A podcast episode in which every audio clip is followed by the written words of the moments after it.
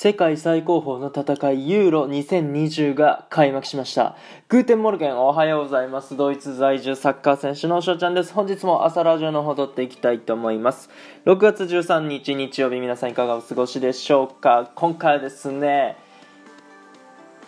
ユーロ2020が開幕したということで、まあそれについてね、ちょっと語っていこうかなと思います。まあね、この本当にサッカー界の中でも、もしかしたらワールドカップよりレベルが高いんじゃないか。これがユーロ2020なんですよね。まあ、ユーロの大会なんですよね。まあ、ユーロってことは、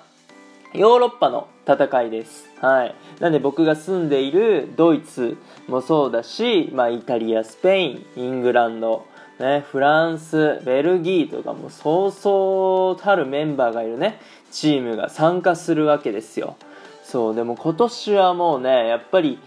2020ってね大会名にあるようにやっぱり本来は去年、えー、やる大会やったんですけども、まあ、コロナの影響で延長しましては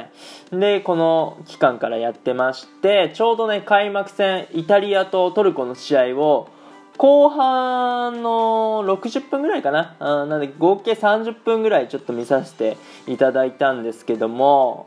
楽しいね。あレベルの高いしもすごいパスとか出てさマジかそれってね。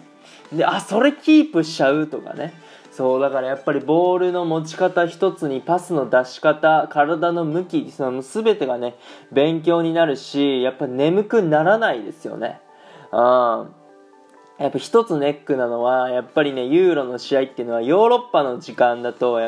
21時とか結構夜にねやったりするんですよ。でその夜のやった試合で要はその目を目が覚めるようなね試合をやってくれるのでちゃんと寝つけるか心配だなっていうね、えー、そういうところでございます。はいまあ翔ちゃん的にこのユーロ2020優勝なんだろうしてほしいのはやっぱりねドイツに住んでると愛着が湧くのでドイツ代表に頑張ってもらいたいなって思います。まあ、そのレーブ監督っていうのがね、えドイツ代表の監督なんですけども、まあ、今今大会を最後に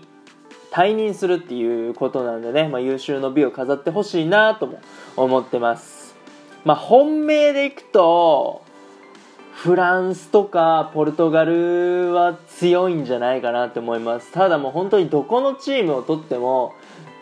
必ず有名な選手いるし、うまいしでも本当に分かんないです。だからあの多少の運も必要になってくるんじゃないかなと思います。やっぱ相性っていうものもあるからねその組み合わせの。そうそういった中で、えー、まあ、どうなっていくのか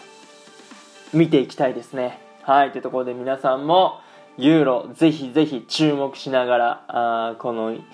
12週間をね過ごしていただけたらなと思います。というところで、ね、今回の配信はこの辺で終了させていただきたいなと思います。いいなと思ったらフォローリアクションギフトの方よろしくお願いします。お便りの方でご質問ご感想とお待ちしておりますのでどしどしご応募ください。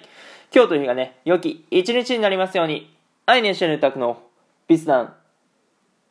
チュース。